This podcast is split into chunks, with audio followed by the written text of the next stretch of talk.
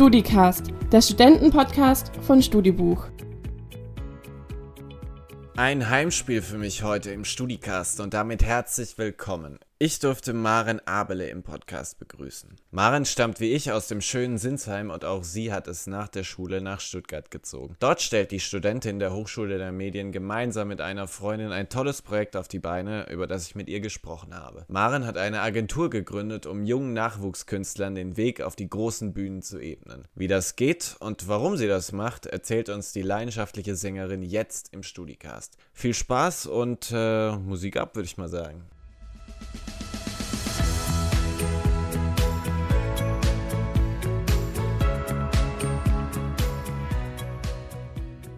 Herzlich willkommen, Maren. Hallo. Schön, dass du da bist. Wir beide, wir stammen ja sozusagen aus einer Keimzelle. Wir sind ja, Ja, quasi Sinsheim, the town. Unweit voneinander aufgewachsen. Aber wir hatten nie so wirklich Berührungspunkte. Ist ganz verrückt, gell? nee, nee, eigentlich nicht so. Weil unsere Schwestern, die sind ja ziemlich gut befreundet. Das stimmt, Und immer ja. noch. Freue mich Irgendwie trotzdem, nicht. dass du meiner Einladung gefolgt bist. Du bist ja auch ein echter Mikroprofi. Wann bist du denn das letzte Mal vor einem Mikrofon gestanden? Am Montag bei Oh. der Bandprobe, ja. Ah, okay. Also noch nicht so lange her. Das heißt, du singst momentan gerade noch in einer Band.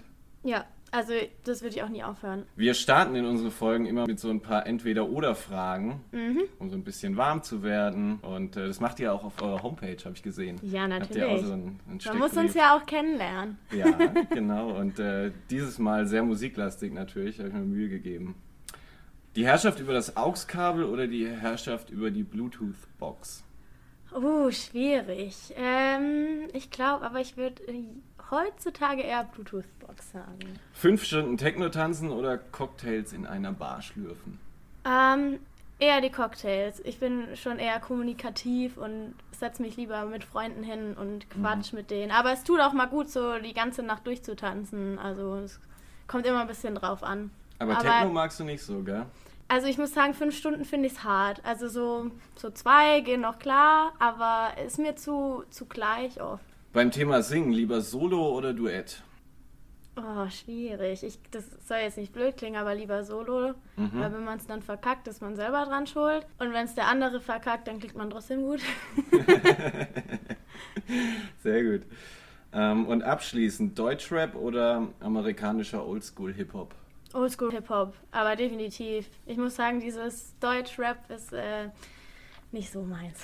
Kann ich auch überhaupt nichts mit anfangen. Ich weiß nicht. Aber äh, Musikgeschmack ist ja auch was sehr Intimes, finde ich. So Ja, ein das bisschen, Ne? stimmt, ja. So, man äh, versucht sich ja dann immer, wenn mal Gäste da sind oder so, ähm, sich besser darzustellen. Guck mal, was ich für alternatives Zeug höre und kaum sind sie weg. Katy Perry Last Friday Night und sowas. Ja, aber ich finde das super interessant. Also ich muss sagen, ich bin auch so auf Spotify. Ich höre super oft die Playlist von meinem besten Freund. Mhm. Einfach, weil der einen komplett anderen Musikgeschmack hat als ich. Oder ja, es driftet schon in manchen Punkten ziemlich stark auseinander. ja. Und ähm, dann mache ich mir die als an und entdecke halt dadurch einfach neue Künstler, neue Songs und ähm, finde die dann auch mega und pack die mir dann auch auf meine Playlist. Das heißt, du würdest auch nicht sagen, dass du irgendwie so einen Musikgeschmack hast, sondern du hörst alles. Ja, Oder hörst also überall zumindest mal ich rein. höre zumindest überall mal rein. Mhm. Also ist jetzt nicht so, dass ich Apache und wie sie nicht alle heißen, da jetzt gar nicht höre. Mhm. Ähm, wenn die einen neuen Song rausbringen, dann höre ich zwangsläufig irgendwie rein, aber ich bin jetzt nicht immer gleich viel begeistert. So. Ja, ich habe es ja schon gesagt, wir hatten früher nicht so viele Berührungspunkte. Ich habe dich aber trotzdem ganz oft singen gehört. Kann ich mich noch dran erinnern. Wie lange machst du das schon? Ähm, also singen tue ich eigentlich schon mein ganzes Leben. Mhm. Äh, Und sehr gut, möchte ich danke, mal anmerken. danke. also meine Mama hat immer erzählt, meinen ersten Song habe ich im Maxi Cosi gesungen von Sascha, dieses I Feel Lonely und da kommt dieses Lo Lo Lo Lo Lonely und Oh. als ich im Maxi Cosi war, habe ich immer Lo Lo Lo Lo Loli mitgesungen. Äh, Wir haben jetzt alle Millennials Tränen in den Augen. ähm, aber so richtig habe ich dann echt in einem Kinderchor bei uns im Dorf ja dann angefangen. mhm. Und da muss ich sagen, bin ich auch der Chorleiterin von damals super dankbar, weil die zu meinen Eltern gesagt hat, dass ich sehr talentiert bin und die das fördern sollten.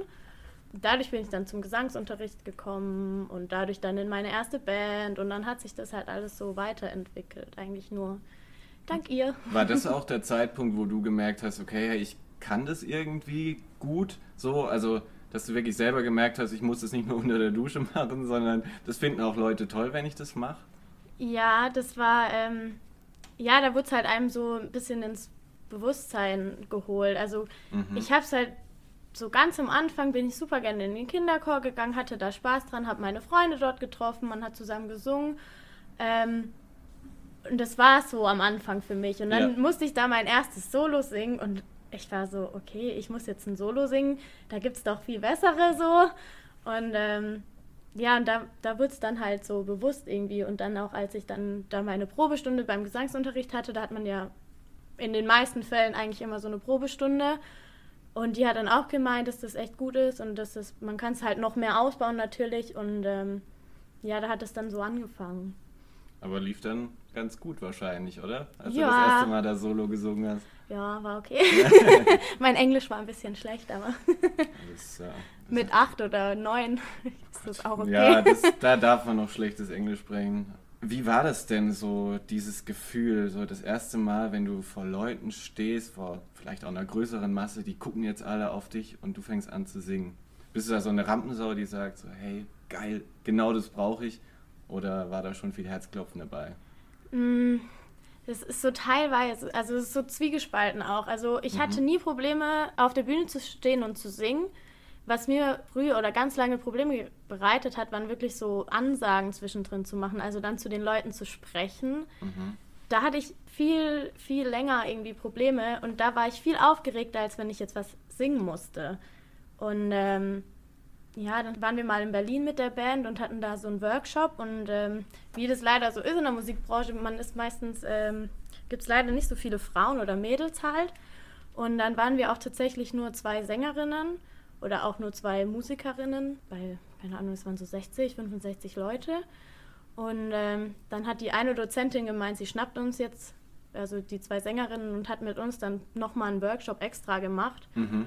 Und äh, da ging es halt um Bühnenpräsenz. Und die hat okay. dann gemeint, man soll sich halt so eine Rolle einfach kreieren mhm. und mit dieser Rolle auf die Bühne gehen oder zumindest, wenn man halt dann die Ansagen machen muss. Und ähm, das hat mir dann super viel weitergeholfen, weil das hat dann irgendwie geklappt, dass ich auf einmal auch sprechen konnte und Ansagen machen konnte. Und da ging mir vorher halt echt immer ordentlich die Pumpe. Ja, das ist ja auch irgendwie schwierig. So, man kriegt das dann gesagt, man soll sich irgendwie eine Rolle kreieren, aber wo setzt man dann an? So, also wie, wie will man dann sein? Aber das fällt ja schon auf, wenn man mal bei Live-Konzerten ist oder auch bei einem Festival, ganz viele verschiedene Acts hintereinander, die gehen ja schon anders so ans Publikum ran. Ja, das stimmt. Also ich will jetzt nicht sagen, dass es mich manchmal vielleicht dann auch privat ein bisschen behindert hat. Mhm. Ich meine, wir kommen aus einer kleinen Stadt. Ja. und da war es halt auch manchmal so, dadurch, dass ich halt schon, ich sage jetzt mal, relativ bekannt war bei uns in der Stadt und auch durch die ganzen Auftritte, die wir halt hatten mhm. und dann diese ein bisschen diese Rolle hatte. Also war es auch ganz oft so, dass, keine Ahnung, so mit 16, 17 oder so, man war dann auf Partys, redet zum ersten Mal mit jemandem und dann kommt so, ey, du bist ja gar nicht so, wie man denkt, dass du bist. Und ich so, oh, okay, ich habe noch nie mit dir ein Wort gewechselt. Äh, mhm. okay. okay, das heißt, es ist dann, ist dann schon irgendwo eine Herausforderung, mit der du jetzt auch irgendwie jüngeren Künstlern ja hilfst, umzugehen. Bevor wir aber da hinkommen, du hattest doch auch mal einen Newcomer-Preis oder sowas abgeräumt. Oder eure Band. Ja. Das ist mir auch noch irgendwie ähm, eingefallen, ne? Wir waren mal Newcomer des Monats beim Radio Energy beispielsweise.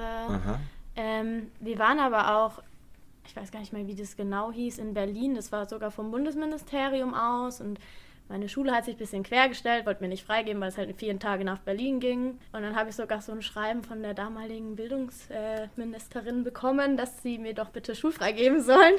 Und äh, dann hat die Schule quasi nichts mehr gesagt und äh, ich durfte dann auch mit nach Berlin. Zum Glück, hat sich ja, gelohnt. Definitiv.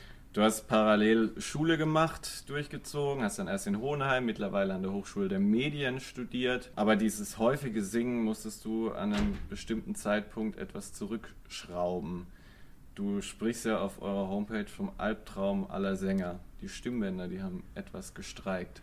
Ja, das stimmt. Ich hatte Knötchen auf den Stimmbändern. Also ich hatte Gott sei Dank, es gibt immer so zwei ja, ich sage jetzt mal zwei Ausprägungen. Es gibt einmal, so wie ich hatte, nicht so ganz so starke, die auch selber abheilen wieder. Also ich durfte dann beispielsweise fünf Wochen nicht singen, auch nicht flüstern. Ich durfte dann in der Schule, ich hatte einen Attest, dass ich nicht flüstern darf. So, und jeder so, okay. okay. Aber weil das halt einfach sehr mhm. stark die Stimmbänder beansprucht und ähm, durfte halt überhaupt nicht singen, sollte weniger reden, habe dann Logopädie auch gekriegt.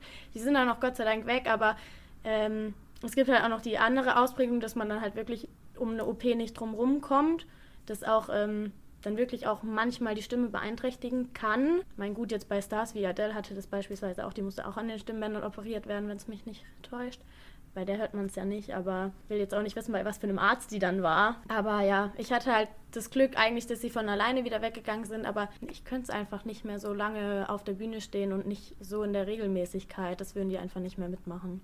Das heißt, du hattest auch mal so einen Punkt, wo du, wo du so das Gefühl hattest, boah, ich stehe gerade wirklich zu viel auf der Bühne. Gab es sowas mal? Ähm, jein, ähm, ich bin in einer Zeit, ich hatte relativ oft Angina und mhm. habe die dann manchmal nicht wirklich auskurieren lassen und bin halt trotzdem auf die Bühne, weil wir halt einen Gig hatten und ja, würde ich jetzt halt auch nicht mehr machen, um ehrlich zu sein, aber... Aber gibt einem dann halt doch irgendwie was vor den Leuten dann zu stehen und... Ja, das ist das beste Gefühl, wenn du auf der Bühne stehst und die hören einfach, selbst wenn es nur, keine Ahnung, zehn Leute sind, aber einfach, die hören die Leute zu und dann mhm. kommen danach zwei, drei zu dir und geben dir ein Kompliment oder sagen, ey, das könntest du vielleicht noch besser machen. Ich finde, das ist einfach, ja, ich, für mich ist das immer noch das schönste Gefühl, was es gibt. Mhm. Und ich glaube, so geht es auch ganz vielen anderen Musikern. War das auch so ein Grund, ähm, dass du gesagt hast, okay, ich muss jetzt bei der Musik ein bisschen langsamer machen, möchte aber trotzdem in diesem Business bleiben und hast dann eine Agentur gegründet, die jungen Künstlern dabei helfen soll, so diese ersten Schritte in diesem Business zu gehen? Ja, also für mich stand halt nachdem klar war, okay, ich kann jetzt nicht mehr Musik studieren, war klar, ich will auf jeden Fall in dem Bereich bleiben. Ich habe mich auch am Anfang ein bisschen schwer getan, so inwieweit ich das jetzt machen will oder beziehungsweise in welchem Rahmen. Ich habe ja dann auch erst in Hohenheim studiert und dann mhm. halt festgestellt, okay, das bringt mich für den Bereich irgendwie doch nicht so weiter und es ist mir doch viel zu theoretisch und ähm, habe das dann abgebrochen, bin ja jetzt dann an die HDM gewechselt mhm. und ähm, fühle mich da irgendwie ein bisschen besser aufgehoben, sage ich mal, einfach weil man sich auch relativ viel im Musikbereich ausleben kann an der Uni. Und ähm, ja, genau. Wenn wir darüber sprechen, wie diese Idee entstanden ist, dann dürfen wir deine Mitgründerin dieser Musikagentur nicht vergessen. Die Laura, die heute leider krank im Bett liegt, aber mit der du ja dieses Ziel verfolgst. Wann habt ihr beiden euch kennengelernt? Ähm, als wir, also wir haben gleichzeitig angefangen, äh, an der Hochschule, an der, Hochschule der, Medien. der Medien Online-Management zu studieren. Und war euch direkt sympathisch? Also hast du irgendwie direkt das Gefühl gehabt, wow, da wächst eine tolle Freundschaft zusammen? Ähm, jein. ähm, wir hatten immer, also bei uns im Studiengang ist es das so, dass man so ein Kick-Off hat, so ein Kennenlernen-Event, mhm. wo man auch wirklich dann drei Tage lang ähm, in so einer, ich sage jetzt mal, Jugendherberge ist und sich da kennenlernen soll, weil wir halt von Anfang an super viele Gruppenarbeiten immer hatten.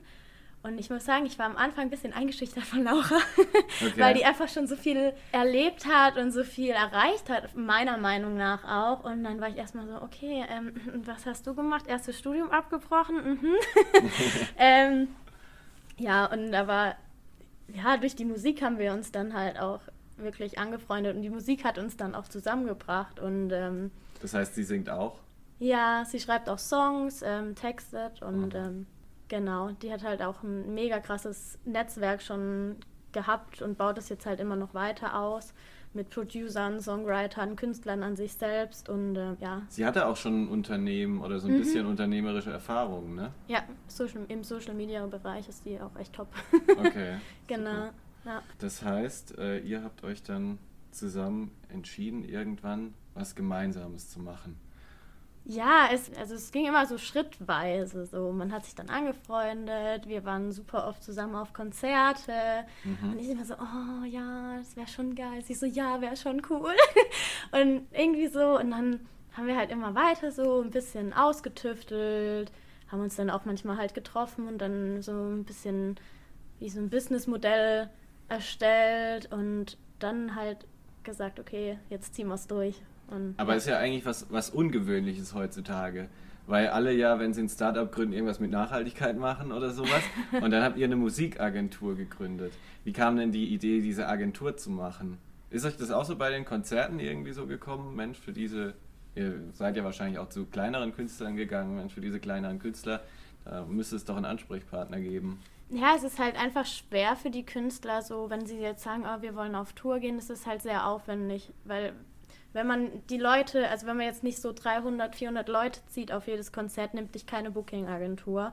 Mhm. Und dann halt selber eine Tour auf die Beine zu stellen, machen wir jetzt gerade auch für, für Künstler. Es ist halt schon viel Zeit, die da drauf geht. Man muss da anrufen, man muss Mails schreiben, man muss wieder anrufen gegebenenfalls, dann sagt dir ein Veranstaltungsort ab, dann musst du einen Ausweichsort finden. Mhm. Und uns ist halt wichtig, dass wir den Künstlern oder den Musikern halt einfach die Zeit ja, nehmen, mhm. damit mhm. sie die Zeit wieder nutzen können, um einfach das zu machen, was sie machen wollen, nämlich die Musik. Und wir uns halt quasi um das drumherum kümmern. Also geht es quasi von denen ein bisschen helfen, irgendwie eine Plattform zu bekommen, bis hin zu Tourplan ähm, und so weiter. Also was gehört da alles dazu? Also wir bieten es immer getrennt voneinander an oder halt so quasi als Komplettpaket, weil ähm, wir haben jetzt eine Band beispielsweise, für die planen wir gerade eine Tour.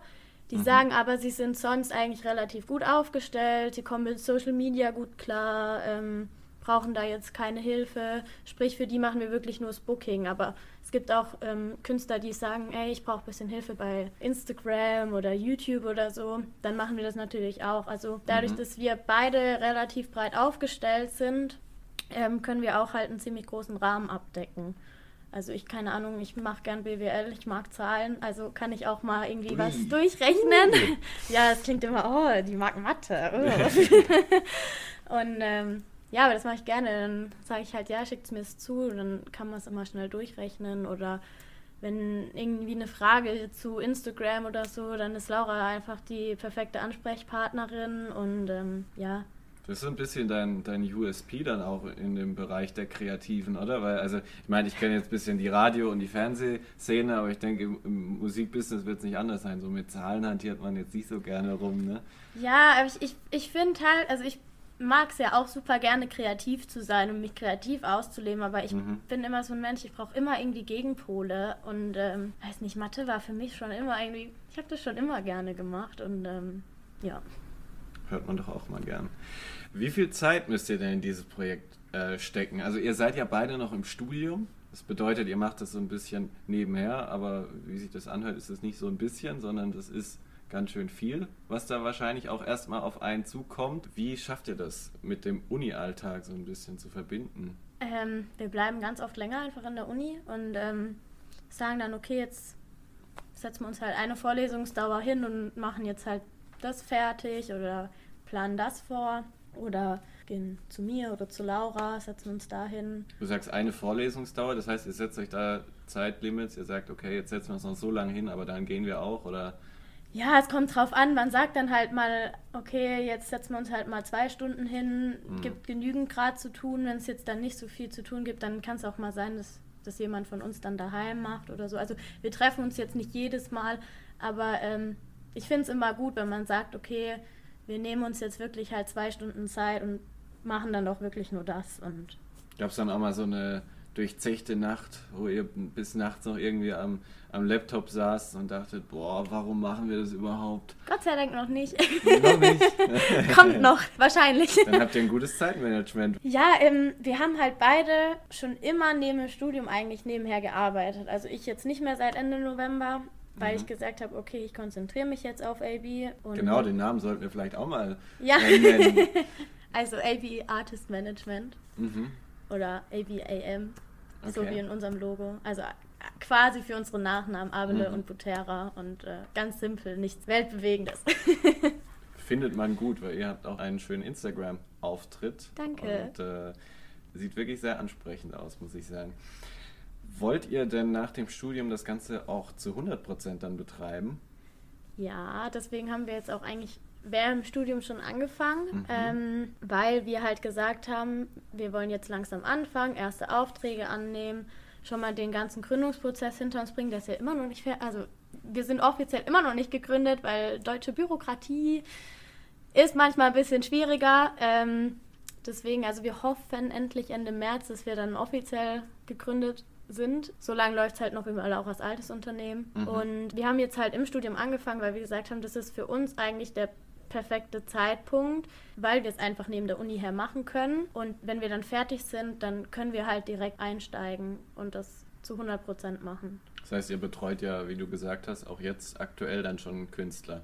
Ja, genau habt ihr wahrscheinlich bei eurer eigenen Band erstmal anfangen können, oder? Quasi nee, dieses Netzwerk. Tatsächlich nicht. Also mit meiner nicht. Und ihr organisiert euch dann quasi selber oder deine Ja, Band? also meine Band ist halt, wir sind halt so eine typische Coverband und machen nichts eigenes und mhm. ähm, das läuft auch so eigentlich hier in dem Stuttgarter Raum ganz, ganz gut. Da kriegt man seine Auftritte und. Also ihr seid der Ansprechpartner für die Leute, die sagen, ich will jetzt hier äh, eigene Songs produzieren und äh, will genau, euch quasi ja. so ein bisschen auch als Sprungbrett nutzen. Ja, also wir, wir nehmen nur Künstler, die halt eigene Musik machen und ähm, genau. Und dieses Netzwerken wird auch in diesem Bereich immer wichtiger, weil du gesagt hast, die Laura hat ein sehr gutes stimmt, Netzwerk. Ja. Das heißt, da seid ihr auch sehr aktiv. Muss man das aktiv betreiben, Netzwerken, also beispielsweise zu Veranstaltern, zu Produktionsfirmen etc. Ja, ist ein ganz großer Punkt. Also Musikbranche lebt vom Vitamin B.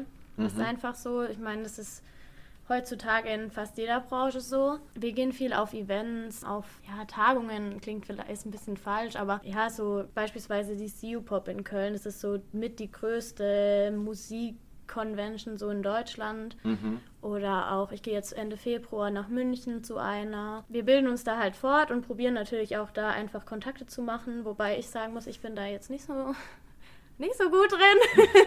da ist Laura einfach besser oder äh, mein bester Freund unterstützt uns halt auch so ein bisschen und der ist auch richtig gut im Netzwerken und ähm, ich lasse das, überlasse das primär den beiden. Okay, das heißt, ihr seid der Kopf, also Laura und du, mhm. aber ihr habt auch noch Leute, die euch jetzt unterstützen, gerade am Anfang? Ja, genau. Also wir haben ähm, meinen besten Freund Hessi noch mit dabei. Mhm. Der ist einfach mega gut, was so Kommunikation angeht, was Netzwerken angeht. Der hat auch unsere Webseite gebaut. Wenn der für was brennt und sich interessiert, dann, dann ist der halt Feuer und Flamme. Und ähm, der steht auch total hinter dem Projekt ähm, und unterstützt uns auch. Wir haben ähm, einen Kommilitone von uns, der macht mega geile Designs, der mhm. hat auch mhm. unser Logo designt wenn wir irgendwie mal was brauchen, dann schreibt man ihm halt, kannst du uns das kurz machen? Und er so, ja, okay. Und ähm, dann haben wir noch eine Freundin, die mag halt auch mega Social Media. Ähm, die muss jetzt gerade im Moment noch nicht so viel machen, aber langfristig wollen wir halt unseren Instagram-Account quasi jetzt nicht mehr so, dass wir den machen müssen, sondern dass halt Franzi das uns dann abnimmt. Was ist denn schwieriger, wenn man junge Künstler betreut? Die an der Stange zu halten, also sie quasi zu motivieren, immer weiterzumachen, auch wenn es vielleicht mal nicht so läuft, oder die überhaupt erstmal bekannt zu kriegen? Oder ist das beides, kann man das gar nicht so miteinander vergleichen? Uns ist so eine Grundeinstellung einfach super wichtig. Also wenn man nicht motiviert ist, dann ist die Musikbranche, glaube ich, nichts für einen, weil mhm es gibt immer Phasen, wo es nicht läuft. Es gibt immer Phasen, wo, wo man sich so denkt, was mache ich eigentlich gerade? Ich komme nicht mehr vorwärts. Und dann sind wir halt da und probieren halt irgendwie schon sie motiviert zu behalten, aber primär nehmen wir wirklich nur oder schauen wir, dass wir nur Künstler nehmen, die einfach sagen, sie haben da Bock drauf. Und es ist egal, wie schlecht es vielleicht gerade läuft. Es ist einfach ihre Leidenschaft. Sie wollen nichts anderes mehr machen. Deswegen müssen wir es oft gar nicht so motivieren. Es ist dann halt eher wirklich schwieriger, die halt bekannt zu machen, weil heutzutage es gibt so viele Songs auf Spotify. Es ist so schwer, auf ähm, richtige Spotify-Playlisten zu bekommen.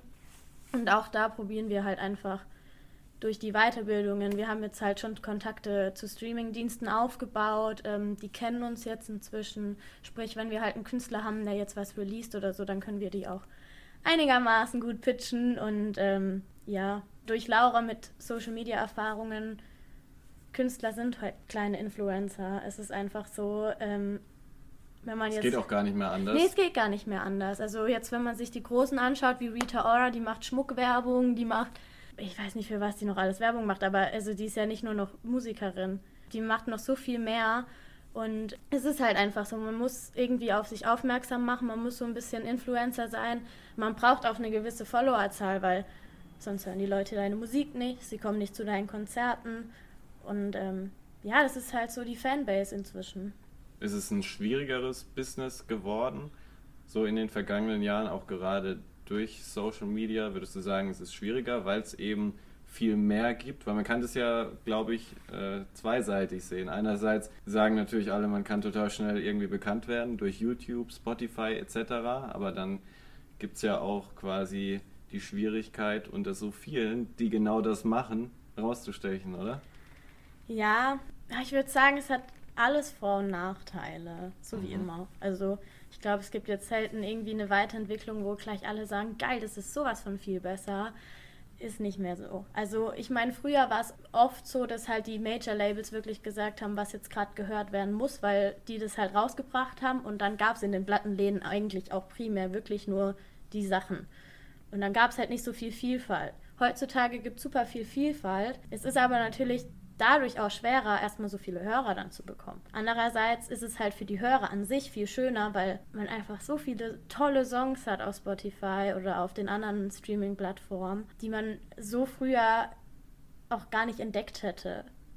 Also ja. es ist halt so zweischneidig, ne? Also ist immer so. Wie eng ist denn dann euer Kontakt zu den Künstlern? Also könnt ihr euch nachts um drei anrufen und sagen, boah, ich komme hier bei dem Song nicht weiter? Oder seid ihr da dann böse? nee, also kam noch nicht vor. Kam noch nicht vor, ähm, haben noch Anstand. Ja, nee, ähm, wir, also jetzt so mit denen, wo wir jetzt arbeiten, ist es halt so, okay, alle zwei bis drei Wochen auf jeden Fall so einen festen Termin, dass wir sagen, wir telefonieren oder FaceTime oder so. Mhm. Ähm, einfach, wo man sich halt so die Updates gibt, was haben wir gemacht, was hat er gemacht oder sie oder ja. Und ähm, das heißt, ihr habt dann auch Künstler, die nie nur aus der Region Stuttgart oder sowas kommen, sondern ja, aus Stuttgart haben wir tatsächlich noch niemanden. Noch gar niemanden? nee. nee, also... Ähm, Gibt's hier niemanden? Nein, gar Also Stuttgart ist eigentlich so eine ziemlich gute Musikstadt tatsächlich. Also... Okay. Ähm, hat ja so ein bisschen Mutterstadt des Hip-Hops. Ja, so, genau, ne? so Fanta 4 kommen ja von hier, ist Crow. Also es gibt schon auch echt gute Künstler, die ja auch von hier stammen. Und ich würde auch nicht sagen, dass es ähm, hier keine Künstler gibt, aber ich glaube, mm, dadurch, dass wir halt auch jetzt erst neu gegründet sind und so weiter und so fort, musste man dann halt schon auch irgendwie gezielt auf uns stoßen. Und wir sind jetzt noch nicht so, dass jetzt jeder unseren Namen kennt oder so. Und ähm, ich glaube, dadurch, ja, sind wir vielleicht auch noch. Lustige so Story bekannt. zu Crow, als ich beim Radio gearbeitet habe, hat er uns mal besucht, aber ich wusste das nicht. Der saß da stundenlang in einem Raum und so. Hat er seine Maske nicht auf? Er hatte seine Maske nicht auf und dann ich irgendwann, wer ist das? Ja, Crow. Du hast jetzt viel Erfahrung als, als Musiker gesammelt. Du sammelst jetzt dann auch ganz viel Erfahrung als, als Manager wahrscheinlich. Was rätst du denn jungen Künstlern, die diesen Traum haben, Musik zu machen, vielleicht damit auch mal groß rauszukommen? Oh, schwierig. Ich finde einfach, wenn man ja, wenn man einfach die Leidenschaft dafür hat, dann sollte man halt einfach immer weitermachen und sich nicht stoppen lassen, nur weil halt jetzt gerade mal irgendwie es nicht weitergeht oder so. Dann vielleicht halt irgendwie gucken, dass man sich mit, keine Ahnung, Bekannten oder ja, einfach so anderen Musikern mal hinsetzt und sagt, ey, habt ihr das vielleicht auch mal gehabt und so. Also wirklich so diesen Austausch mit anderen Musikern ähm, finde ich ganz wichtig. Das heißt, ihr pflegt das auch so aktiv, so diesen Austausch. Ihr tauscht euch, tauscht ihr euch auch mit anderen Agenturen beispielsweise aus oder? Ähm, jein, also ähm, im Moment noch nicht, aber unsere Vision, sage ich mal, ist auch wirklich, ja. dass wir so ein Netzwerk irgendwann aufgebaut haben, wo wirklich ganz viele verschiedene ähm, Ansprechpartnern aus dem Musikbusiness quasi vorzufinden sind. Also sei es andere Agenturen, sei es uns, sei es Musiker, Produzenten, Songwriter, Videografen, Fotografen, was man einfach alles braucht irgendwie und da einfach auch so eine Plattform zu schaffen, um sich austauschen zu können. Oder wenn jetzt jemand sagt, oh, ich brauche, keine Ahnung, jemand, der mir mein Musikvideo dreht für nicht so mega krasse Preise oder so, dass man da einfach schaut, dass man die Leute auch zusammenbringen kann.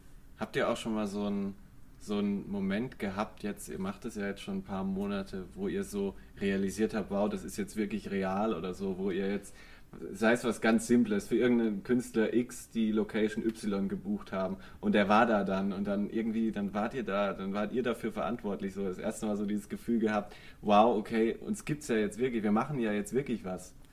Ja, wir haben ähm, vor Weihnachten eine Promotion gestartet für einen Künstler. Mhm. Und äh, die lief richtig, richtig gut. Und äh, dann hat mir Laura so geschrieben und ich so, oh krass, okay, irgendwie, das haben wir jetzt so gemacht. Und es lief richtig gut. Und dann war das so, okay, krass, ja. wir haben jetzt zum, also wir haben einfach, das war so eigentlich so unser erster richtiger Auftrag dann, sage ich mal, oder der erste Auftrag, der umgesetzt war. Wir haben gerade Aufträge, aber die laufen halt alle noch. Das dauert auch, bis die umgesetzt sind. Aber das war halt so relativ schneller Auftrag und ähm, der erste, der halt wirklich fertig war und wo man auch das Ergebnis gesehen hat. Und dann war das so, okay, krass. das ist jetzt so unser Baby. Unser Baby, unser, unser, Baby. unser erstes Mal so, wow, das Gefühl gehabt, jetzt, jetzt sind wir irgendwie da. Ja. Ne? Ja, schön. Maren, vielen Dank für die tolle Folge und für diesen tollen Einblick in das, was ihr da macht. Gerne, ich danke bin, für die Einladung. Bin sehr gespannt, wie das weitergeht. Ähm, hört sich auf jeden Fall total spannend an, was ihr macht, weil es irgendwie was total Neues ist. Und ich wünsche dir und der Laura da viel Erfolg. Und ich hoffe, dass sich eure Mühe, die ihr da reinsteckt, richtig lohnt. Und äh, bald die großen Schlange stehen. Danke. Das war der Studicast für diese Woche. Vielen Dank fürs Einschalten. Wenn es euch gefallen hat, sagt es weiter und abonniert uns auch gerne. Kommt gut durch die Woche. Bis bald.